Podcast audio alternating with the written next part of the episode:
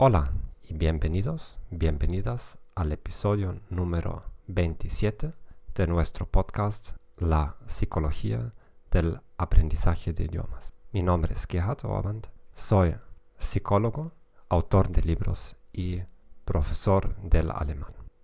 Hoy hablaremos de las ventajas de las técnicas anticuadas para aprender idiomas extranjeros. Espero que no te perdiste el último episodio, número 26, sobre lo que puedes aprender del hecho de que hago un podcast semanal en 21 idiomas, incluso si quieres aprender solo un idioma extranjero.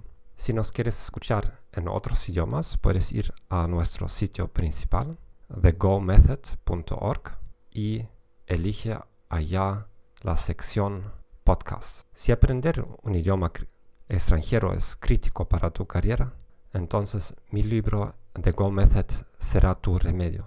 Allá encontrarás más de 15 técnicas de políglotas sobre cómo aprender un idioma automáticamente y sin estrés.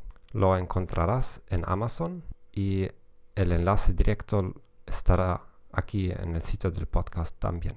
La ventaja de las técnicas anticuadas para aprender idiomas extranjeros. La mayor parte de nosotros está indoctrinado desde la escuela con el mensaje que nuestra civilización está en permanente progreso. Siempre mejoramos en cualquier ámbito de la vida, especialmente, por supuesto, en el dominio político. Cada estado se mueve siempre de lo mejor hasta lo mejor. Por lo menos así lo enseñan en la escuela en historia. En la realidad nosotros no nos comportamos según ese presupuesto, esa idea, porque si vamos a viajar por Europa, por ejemplo, o por el mundo entero, no, no viajamos a México para visitar centros de conferencias o edificios construidos en el siglo XX. Vamos a ver las pirámides o la arquitectura colonial. Lo mismo si visitamos a Venecia. No nos interesa la Venecia nueva, con sus centros comerciales. No. Hay ciertas excepciones por quizás la arquitectura en Dubái o en Kazajistán o no sé qué, pero típicamente, implícitamente, nos damos cuenta que eh, por, por, lo menos en el dominio de la arquitectura hay ciertas calidades que existen solamente en la arquitectura vieja. Y si vamos analizando nuestra vida, vamos a ver que en generaciones precedentes la gente tuvo conocimientos que ahora se perdieron, trabajo manual, nuestros abuelos, nuestras abuelas podían hacer cosas que nosotros ya no podemos hacer.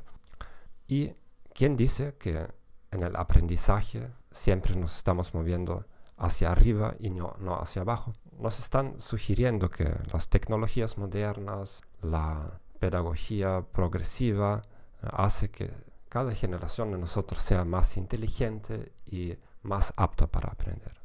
No quiero entrar aquí en, la discusión psicológica eh, sobre los eh, indicadores de, inteligencia que en muchos países en realidad están bajando, pero nos vamos a concentrar en el aprendizaje de idiomas. Mi tesis es que la mayor parte hoy aprende mediante de aplicaciones, mediante de programas, programas en la computadora o en el celular. Y que hoy hay mucho más personas que empiezan a aprender idiomas extranjeros. Por otro lado, mi tesis es que la productividad de los nuevos métodos no es tal que nos vuelva a hablar como hablantes nativos, de alcanzar nuestras metas. Lo que sí hacen esas aplicaciones, ¿eh?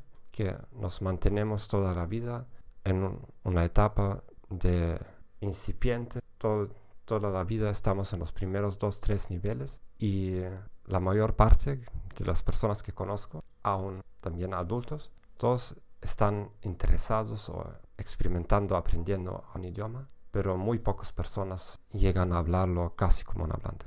Mi tesis también es que hay ciertas técnicas que son anticuadas, que realmente son productivas, pero son olvidadas. ¿Por qué?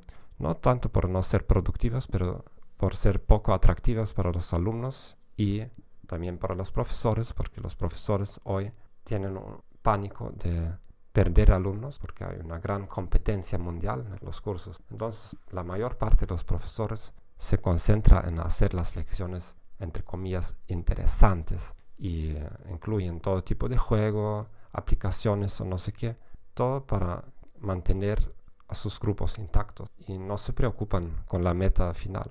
Y muchas de esas técnicas para alumnos parecen aburridas, aborrecedoras, difíciles y poco modernas. Pero si tú las aplicas, tú vas a tener una ventaja inegalable. ¿Por qué? Porque tú vas a ser una de, las de la élite de personas que las aplican y vas a profitar de todas las ventajas. En mi libro The Go Method encontrarás más de 15 de tales métodos.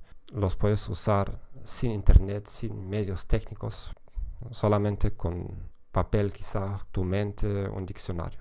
Pero son muy, muy potentes y fuertes y a veces sí también entretenidas. Ahora te presento algo con lo que estoy experimentando en el último tiempo. Eh, vas a decir que cómo puedes proponer tal cosa, pero eh, lo voy a hacer. Es, em, yo cada día copio un trozo de un texto. Si recuerdas de lecciones de historia, en eh, la antigüedad o en, la Edad Media, hubo escribas o hubo amanuenses o copistas. ¿Qué es lo que hago? Yo tomo un texto que me interesa y eh, el consejo es tomar algo que sea inherentemente de valor. Por ejemplo, si tú eres religioso, entonces toma un texto religioso o un texto de gran valor literario, un texto de filosofía, algo que valga la pena, solamente lo copias lentamente. Tiene varios efectos. En primer lugar, tiene los efectos de mejorar tu forma de escribir, eh, que también es algo estético. Si tú lo quieres hacer con, en la computadora, que es menos potente, pero aún ayuda. Entonces puedes combinarlo con escribir con 10 dedos. Por ejemplo, en la página um, typingstudy.com. typingstudy.com. El efecto es que tú te relajas escribiendo porque no tienes la ambición de entender todo, de producir oraciones. Y porque típicamente nosotros no escribimos tan rápidamente, en el momento de escribir, en nuestra mente ocurren varios procesos. Por ejemplo, ¿qué es lo que ocurre en mi mente? Copio una oración y en el mismo tiempo empiezo a jugar con las palabras, cambiar la estructura de la oración, de afirmación a pregunta. O yo empiezo a reemplazar ciertas palabras. O de modificar la oración, poner más palabras. Como resultado, me recuerdo mejor de las palabras de ese texto que si las hubiese aprendido de una lista de vocabulario. También porque todas esas palabras se encuentran ya en un cierto contexto y así hace más sentido para la mente de memorizarlas. Bueno, te invito a experimentar con eso o de experimentar con técnicas más sofisticadas que, que las encontrarás en mi libro. Gracias por escuchar y mándanos tus comentarios, críticas o deseos para otros episodios. También muchas gracias por recomendarnos a amigos y colegas. Hasta la próxima semana. Chao, chao.